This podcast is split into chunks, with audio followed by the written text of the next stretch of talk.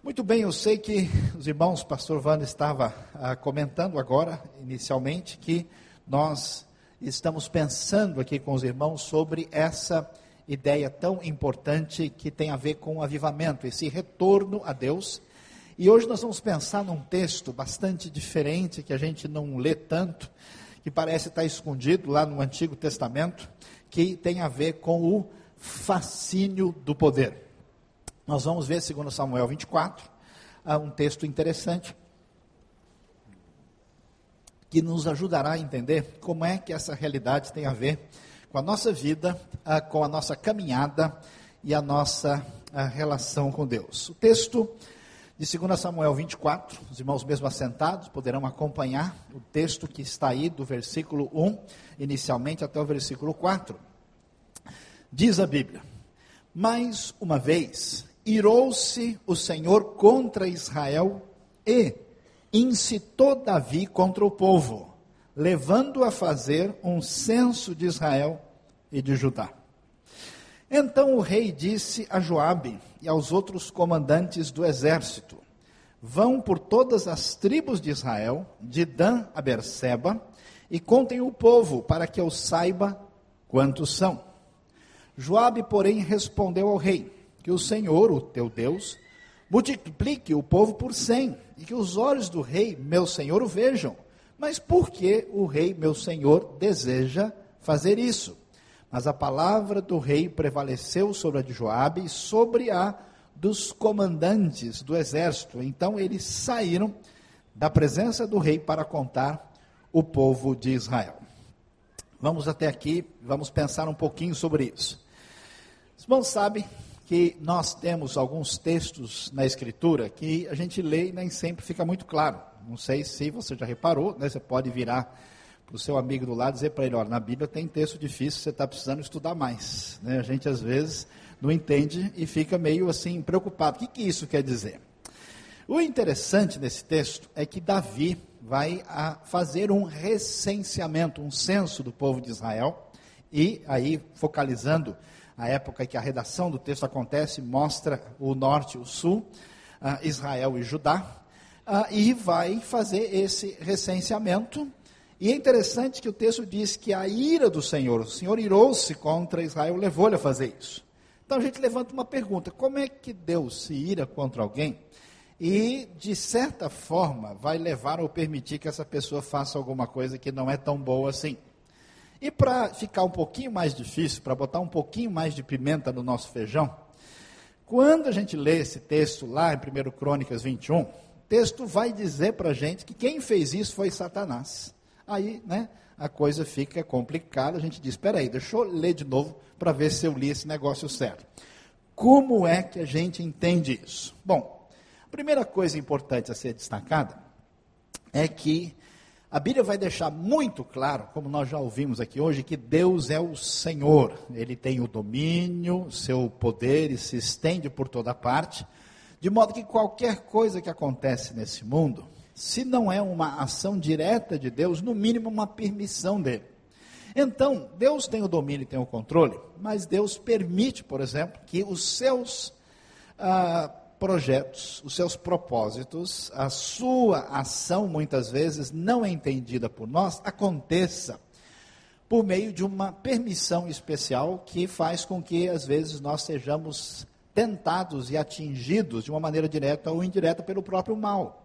Então Deus, por exemplo, permite que Satanás atue contra pessoas que estão debaixo da sua aliança, da sua graça e da sua misericórdia. Então Deus, em última instância, é aquele que é o responsável final por isso, mas a ação direta acontece seguramente pela, vamos dizer, ação satânica. Agora a pergunta, como é que isso se associa com a ira de Deus?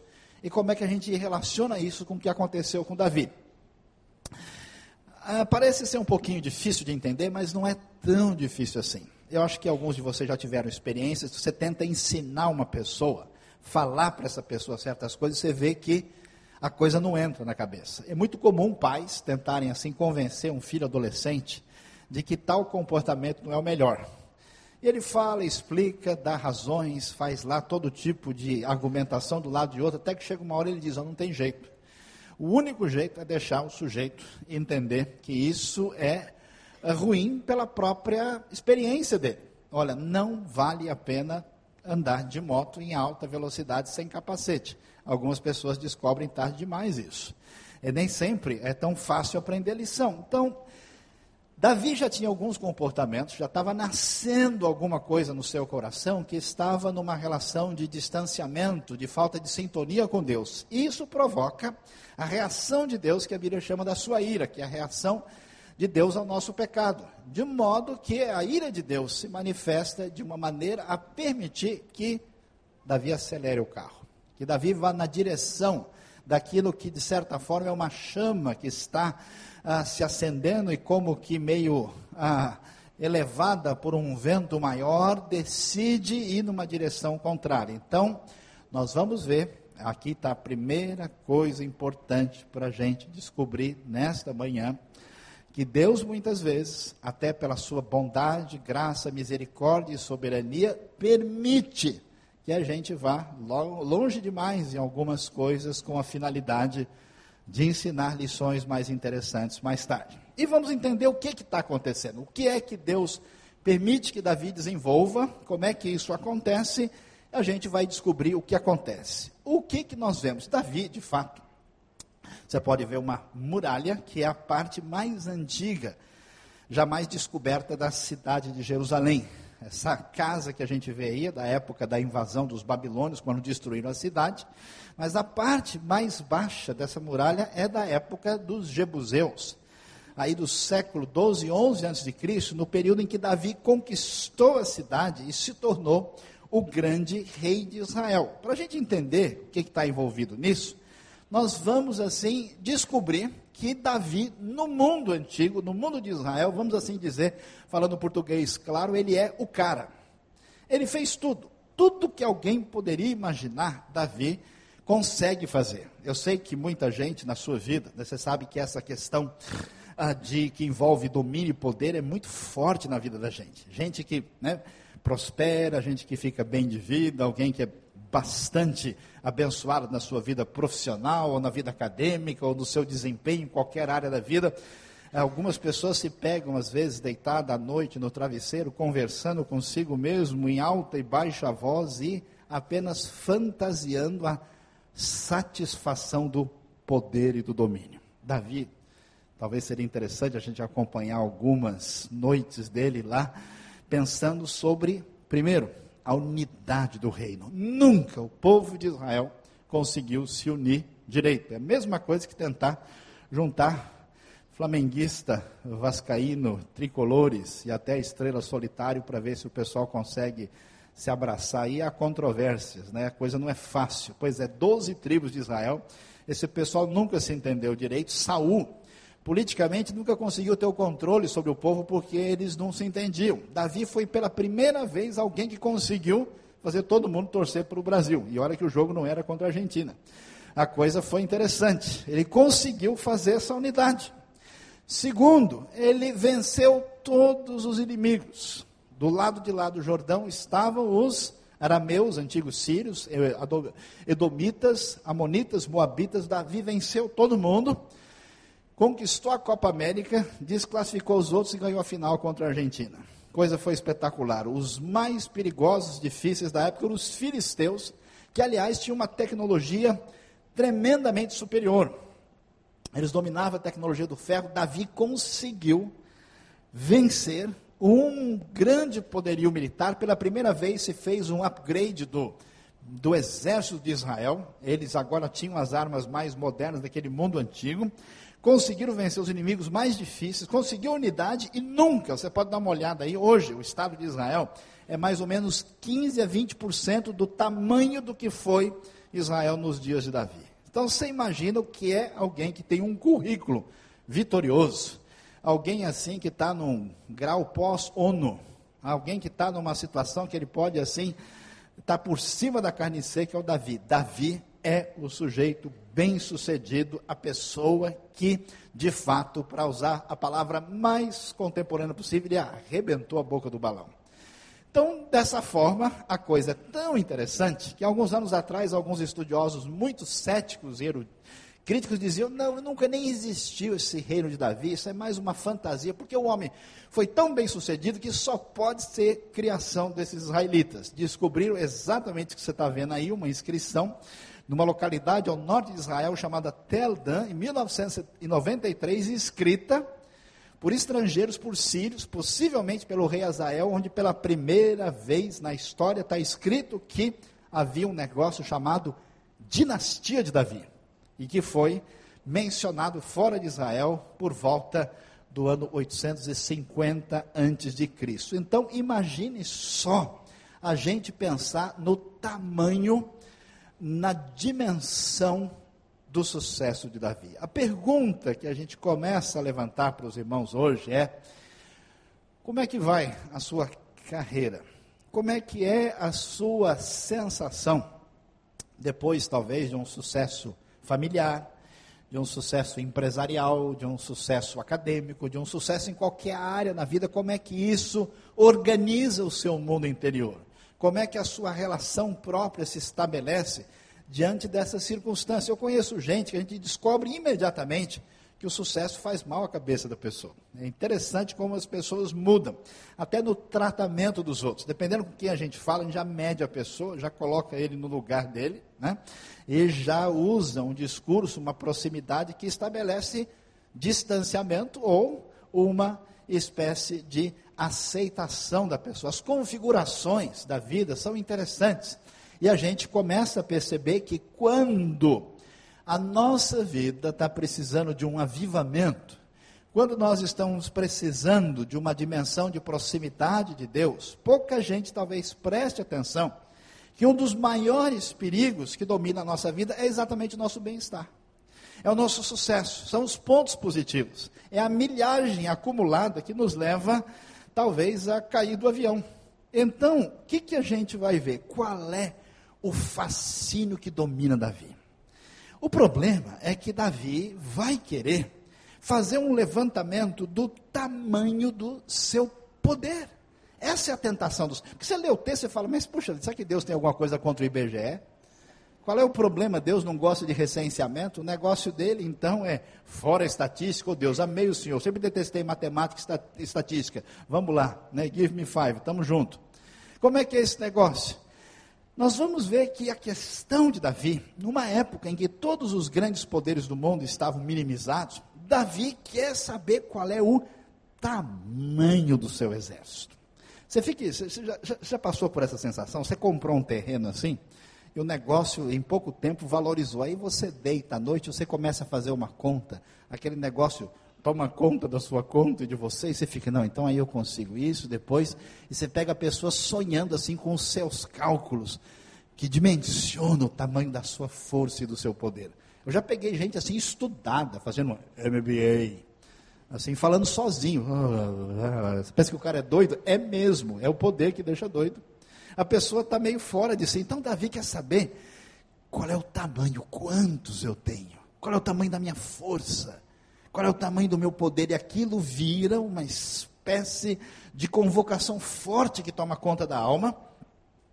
E mais do que isso, isso também significa mais dinheiro, recurso para o poder central. Claro, porque ao fazer essa, essa, esse recenseamento e ter todo mundo debaixo do seu domínio e do seu poder, isso implica num aumento de impostos, que vai ser uma crise, inclusive, em Israel, depois no reinado de Salomão. É possível cobrar mais, é possível sonhar mais alto, é possível ir mais longe. E a atitude dele, esse fascínio, esse domínio interno desse sentimento de sensação quase tátil do poder, envolve um procedimento de independência de Deus. Num certo momento, Davi deixa de pensar que aquilo que tudo aconteceu, aconteceu por direção divina, e ele, ele sente né, que ele tem força e tem poder, e a coisa se torna mais complicada e fica difícil porque quando a gente começa a ter a ideia que as nossas realizações, que os caminhos positivos que sinalizam a nossa trajetória, que qualquer coisa que configurou a posição favorável que você tem na vida é sua realização, eu me amo, não posso mais viver sem mim, eu me agradeço a mim mesmo pela minha grande sabedoria. Quando você sente isso, automaticamente a sua relação com Deus é prejudicada e, consequentemente, com as outras pessoas. Por isso, a crise do mundo que nós temos hoje é uma crise não só com Deus, mas é uma crise com o semelhante. De forma que, geralmente, pessoas que se deixam dominar por essa sensação do poder não enxergam mais pessoas. Pessoas são números. Não são pais de família, são soldados do meu exército. Não são gente criados à semelhança de Deus, são pessoas que configuram a minha glória, o meu domínio, o meu poder. Davi então enxerga a coisa dessa maneira e a tentação é forte e ninguém segura o fascínio do poder. É interessante. Dá uma olhada na sequência do texto, versículo 8 do texto de 2 Samuel 24. A Bíblia vai dizer que eles percorreram todo o país e voltaram a Jerusalém ao fim de nove meses e vinte dias. Você imaginou isso? Quase dez meses de trabalho. Em Israel, no verão, em algumas partes do sul, faz 48 graus. Isso é longe de Dan até Berseba. Imagina o pessoal em tudo quanto é vilarejo, entrando aqui e ali. Só o Joabe já não queria fazer isso desde o início, quase dez meses depois. Todo o dinheiro gasto só para o Davi saber qual é o tamanho do meu poder, qual é o tamanho da sua força, o que, que eu tenho nas mãos. Eu acho tão interessante que isso é tão assustador. Preste atenção.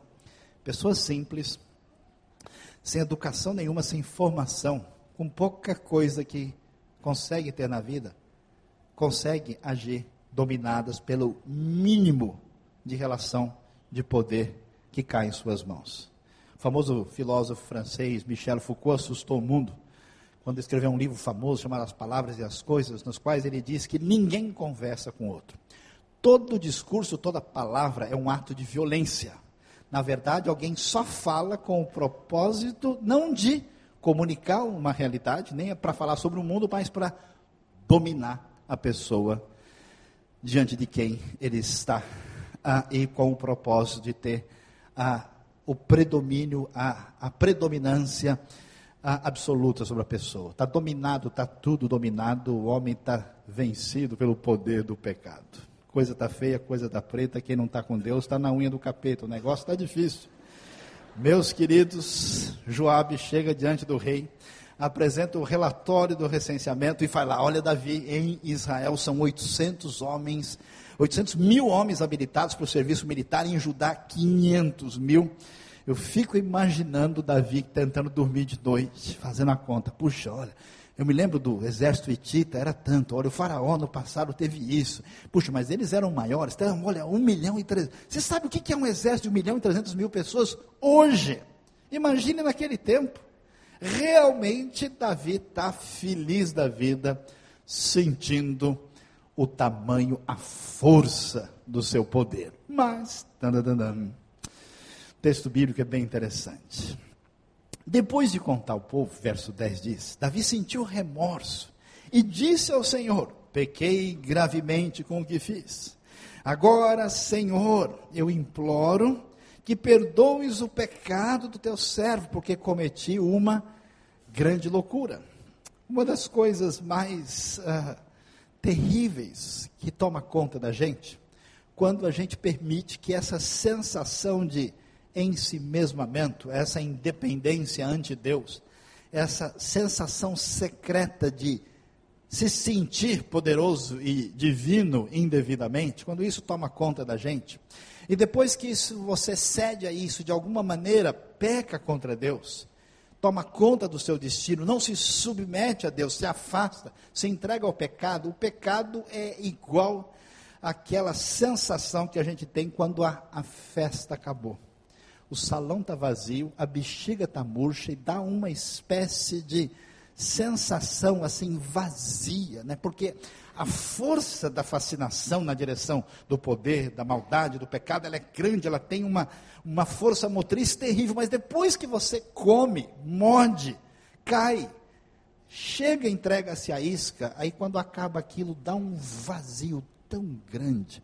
É a sensação do final do baile, às quatro, cinco horas da manhã, quando a pessoa tem vontade de sumir do mundo, quando ela não tem disposição de nada, quando ela sente que aquilo que parecia ser tão fascinante foi apropriado e nós não temos absolutamente mais nada. Eu fico imaginando depois de tudo aquilo que fascinou, dominou Davi, e daí?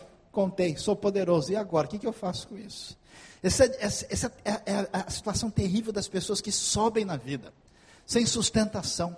Chega lá adiante, o sujeito sonhou, sonhou, sonhou, fez toda aquela fascinação, chega no topo, no ponto auge da sua posição de executivo, e aí ele sente um buraco.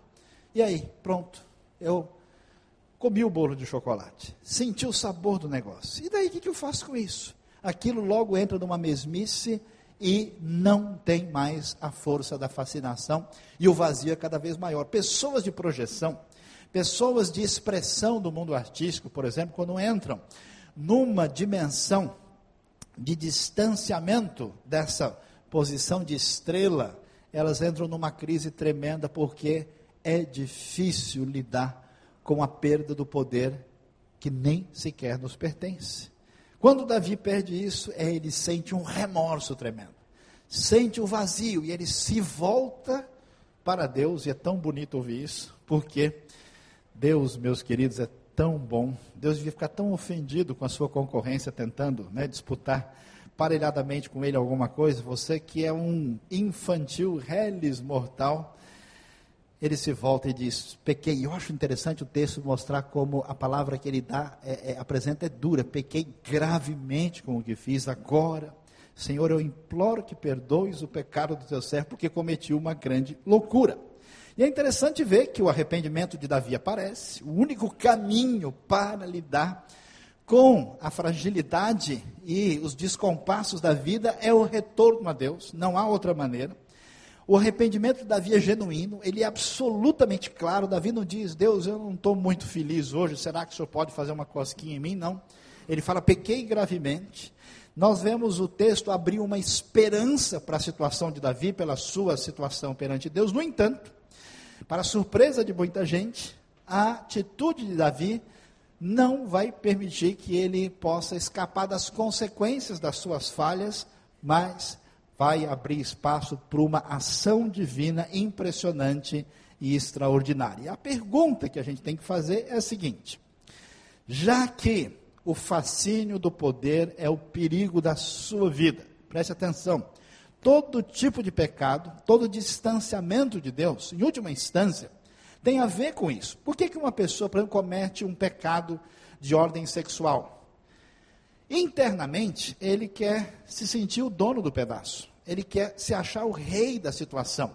Quer se achar a pessoa que está na condição de ter as prerrogativas máximas. Por isso, ele se entrega a um erro desse.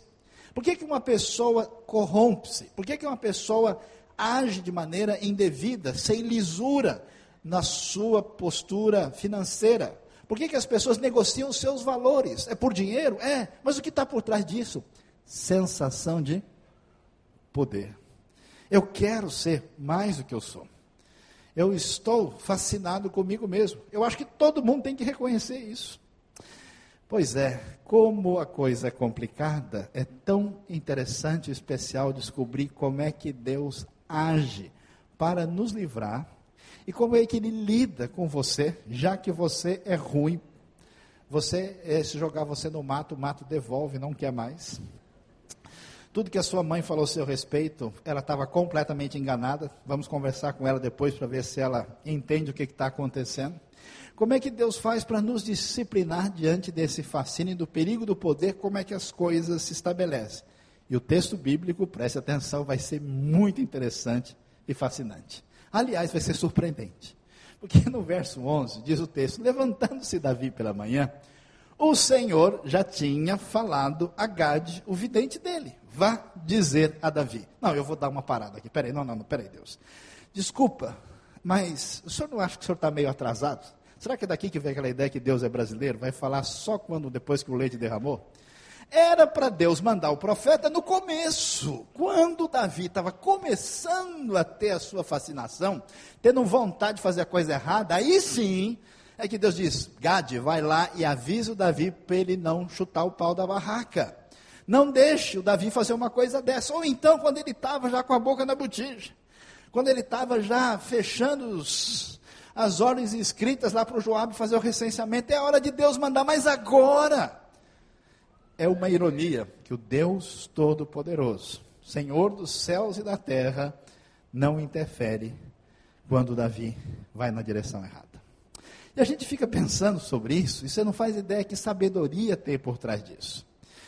Deus, na sua bondade, na sua soberania, preste bem atenção no que eu vou dizer. Ele poderia muito bem evitar que você fizesse aquela bobagem que você fez. Ele poderia ter atravessado o seu caminho. Por incrível que pareça, Deus, na sua soberania, sabe muito bem agir com a sua vida e entende que o caminho adequado para que você aprenda direito o que ele tem a ensinar muitas vezes é fazê-lo refém da sua própria fragilidade. Para que você entenda, de fato, de maneira substancial, o que significa a realidade de Deus, que é a vida, que é o mundo e quem é você. Se Deus fosse um papai e mamãe dos tempos modernos, que não querem que o filhinho sofra, se, você, se Deus quisesse fazer de você um mimadinho de Jesus, ele certamente entraria no meio e não deixaria que você caísse na lama, mas ele não faz isso. Por isso, aquilo que você sempre pensou, por que, que Deus não fez isso? Porque não! Ele sabe como agir, mais do que você imagina. E nessa hora tão interessante que Deus vai dizer para Davi o que Davi deve fazer e o que ele vai orientar parece muito diferente do que a gente esperaria. Ele vai dizer a Davi assim: diz o Senhor, Davi, estou lhe dando três opções de punição. Davi é hora de apanhar, escolhe o chinelo. Como é que você quer a surra? Chicote, cinto, chinelo, palmada, palmadeira, qual é o caminho? Isso é coisa de se apresentar? Pode um negócio desse? Que coisa é diferente. Escolha uma delas e eu executarei contra você. Então Gade foi lá mostrar as palmatórias celestiais. Oi, né? Deus está preparando uma para você. Né? Vai lá. Então Gade foi e pergunta a Davi: o que você prefere? Davi tem três opções. O que você acha? Né? E tudo é legal, tudo com o número três. Ainda tem até é, beleza literária no processo. Três anos de fome em sua terra. Davi, estou fora. Três meses fugindo dos seus adversários. Está maluco? Eu vou cair na mão desse pessoal, esses caras são ruins. E vão perseguir você. Ou três dias de praga, ação de Deus direto na sua terra. Pense bem, diga-me o que deverei responder àquele que me enviou. A pergunta que a gente deve fazer é: por que é que Deus faz isso? Meus queridos, Deus está trabalhando para trabalhar, para agir na vida de Davi, para restaurá-lo, para levá-lo de volta ao ponto de verdadeiro contato real com Deus. E qual é o problema da sua vida? Qual é o problema que você tem para enfrentar no seu processo de aproximação, de verdadeiro avivamento diante de Deus? A questão envolve que quando nós somos dominados pelo pecado, pelo senso de poder, nós não temos a dimensão correta de quem nós somos, quem é Deus e qual é o mundo em que vivemos. Uma pessoa sem noção, que não consegue enfrentar a vida, você logo percebe. Várias pessoas contratam gente para trabalhar assim na sua empresa, depois falam, poxa, o sujeito não tem noção das coisas. Imagina que ele fez isso. E assim é que a gente age. Qual é o maior desafio que você tem na vida? Adivinha? Tomar decisão. Tomada de decisão é a coisa mais difícil na vida, é a grande crise dos dias de hoje. Porque tomar decisão expõe você, revela quem você é. Tudo aquilo que está escondido, guardado no fundo do seu coração, na hora de tomar uma atitude, vai aparecer.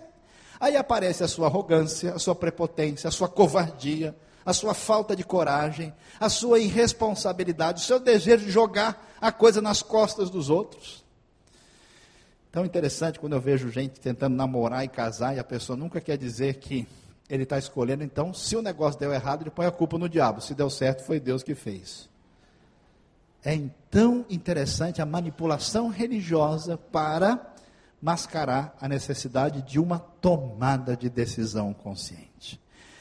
Quando nós estamos diante da vida, a nossa vida é construída por decisões que levam a resultados adequados. Muita gente muito inteligente, muito capaz, com muita boa formação, tem a sua vida prejudicada no meio do caminho pela sua inconsequência ou a sua falta de coragem na hora de tomar decisões. O que atrapalha as pessoas não são processos psicológicos que marcam o profundo do nosso ser? Gente que chega lá, não sei o que aconteceu, eu travei completamente. Ah, eu falei demais, agora já foi. Então, Davi, como é que a gente resolve a situação? Vamos voltar à lição. Você vai aprender a fazer uma opção. Eu gosto de Davi, que Davi é um grande pecador, mas é muito bom de teologia. Eu acho que ele acompanhava os estudos uh, bíblicos adequados. Porque Davi vai responder: grande a minha angústia. Deus não nos tira o privilégio de passar por angústia para nos desenvolvermos e nos colocarmos na posição que Ele quer que a gente chegue. Grande é a minha angústia, mas Ele sabe, prefiro cair nas mãos do Senhor, pois grande é a sua misericórdia, melhor do que cair na mão dos homens. Então o Senhor enviou uma praga sobre Israel, uma punição que não vem diretamente, Deus não toma uma decisão e manda fogo do céu, faz Davi interagir com o processo. E Davi vai crescer assim como você no seu processo de restauração, de volta a Deus, de arrependimento, de avivamento. Deus quer a sua tomada, a sua posição, a sua maneira de se colocar diante da situação. Deus envia uma praga sobre Israel e daquela manhã até a hora que tinha determinado morreram 70 mil homens do povo de Dan a Berseba. Que coisa interessante. Meu querido, minha querida, Deus é bom, por isso ele complica a sua vida. Deus disciplina. Você está chorando, gritando, né? Você estava correndo, Deus foi lá, deu um empurrão, você caiu, você gritou, foi falta. Deus diz: Eu fui na bola, está tudo certo. A jogada é limpa. Deus age no benefício da sua vida, Deus disciplina. Graças a Deus, que se Deus não interferisse na sua vida, não sei como é que a coisa ia estar. Deus não nos livra da escolha a retomada do exercício de como se posicionar perante Deus e a vida. E é tão interessante a lição do texto, porque Davi tinha a força do seu poder, do tamanho do seu exército. E Deus diz: Davi, você quer ver uma coisa? Ó, 70 mil soldados a menos. Está vendo como você é poderoso, Davi? Por que, que muitas vezes Deus permite que você perca a sua fama, seu poder, sua posição, o seu dinheiro, aquilo que você achava que sustentava o seu poder. 70 mil vão embora no minuto. Davi é atingido pela ação divina que trabalha para reconduzi-lo na direção certa. Agora, a coisa mais espetacular é ver como é que Deus vai trabalhando a cura de Davi. Qual é o problema? Deus vai trabalhar para reconduzir a nossa sensibilidade. Veja o que acontece no texto. Quando o anjo estendeu a mão para destruir Jerusalém. O Senhor arrependeu-se de trazer essa catástrofe e disse ao anjo destruidor: Pare, já basta. Naquele momento, o anjo do Senhor estava perto da eira de Araúna, o Jebuseu. Ao ver o anjo que estava matando o povo, disse Davi ao Senhor: Fui eu que pequei e que cometi iniquidade. Estes não passam de ovelhas, o que eles fizeram? Que o teu castigo caia sobre mim e sobre a minha família. Eu acho tão interessante que o primeiro sinal que a gente vai notar numa pessoa, de que essa pessoa está precisando de avivamento, está precisando retornar a Deus, não é simples ausência dessa pessoa na igreja. Não é o simples fato dessa pessoa não ter conhecimento da Bíblia, escrever Jesus com G e salvação com C cedilha, como alguns aí que não sabem de nada. Conheço muita gente que tem bastante conhecimento mental da Bíblia e está precisando de mais da ação de Deus. Não é o fato dessa pessoa estar ou não ativa na igreja, a coisa é mais profunda. Maior sinal de que alguém está precisando do vento de Deus, do sopro do Altíssimo, é a sua falta de sensibilidade. Eu acho tão interessante isso, como é que pessoas lidam com o sagrado, como se não estivesse vendo nada Como é que alguém é capaz de olhar as coisas extraordinárias da ação de Deus no mundo e o que ele fez, sem de alguma maneira permitir que nasça uma poesia no coração? Como é que é possível que alguém veja o povo de Deus, o sofrimento do mundo, as necessidades e lide com isso de maneira fria e sem qualquer percepção? Qual é o problema de Davi? Pessoas não são mais pessoas, são membros do meu exército. Qual é o problema da sua vida? Daquilo que a gente faz, a gente começa a entrar num processo perverso que tem a ver com o poder quando os outros são instrumentos da minha realização. Não são mais gente. Especialmente gente que tem os outros sob o seu comando. Agem dessa maneira. E eu acho tão bonito como é que Deus faz.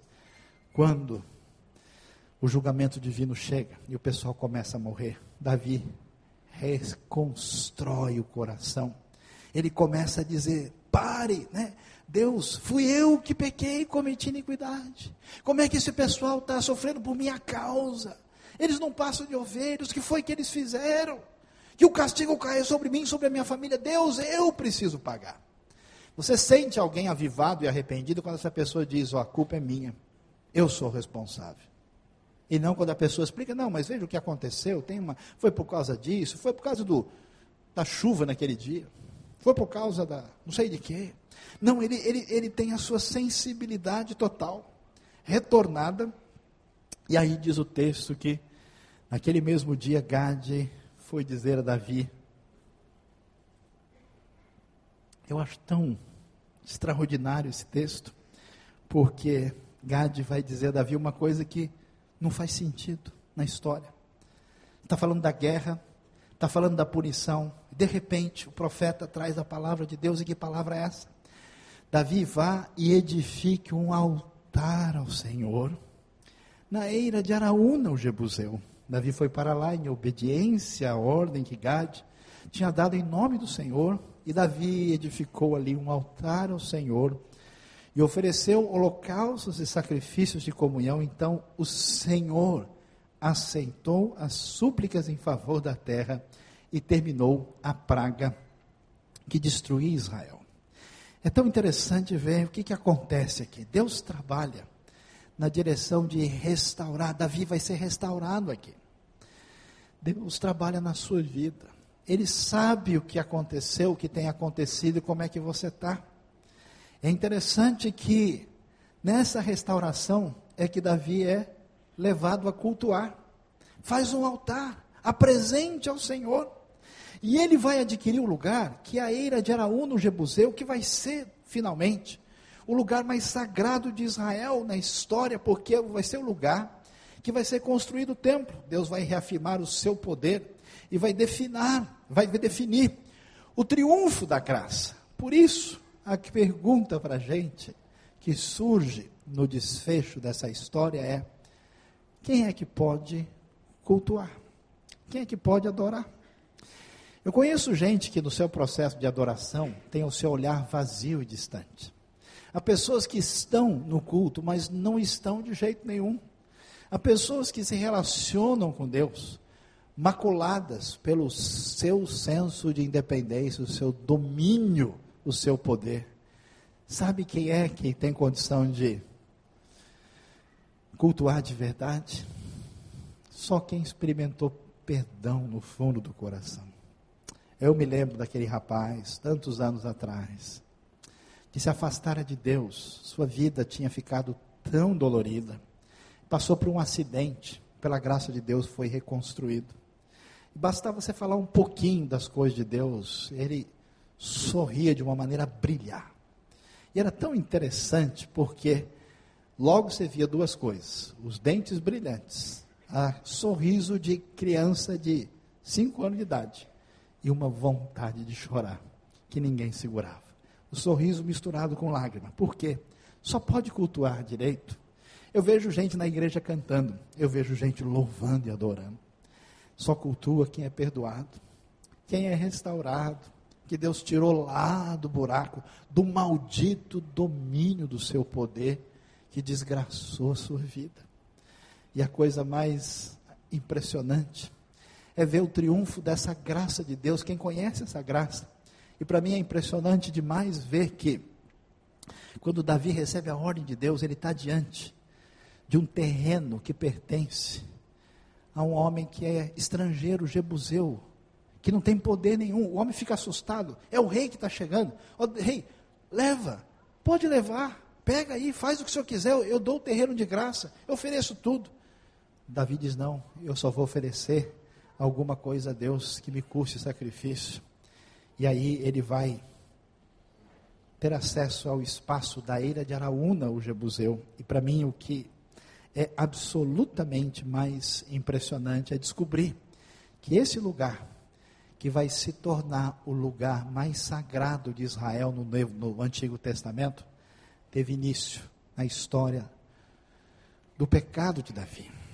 Diz o texto em 1 Crônicas 3, então Salomão começou a construir o templo do Senhor em Jerusalém, no Monte Moriá, onde o Senhor havia aparecido a seu pai Davi, na eira de Araú, no Jebuseu, local que havia sido providenciado por Davi. Deus quer mexer com sua vida nessa manhã.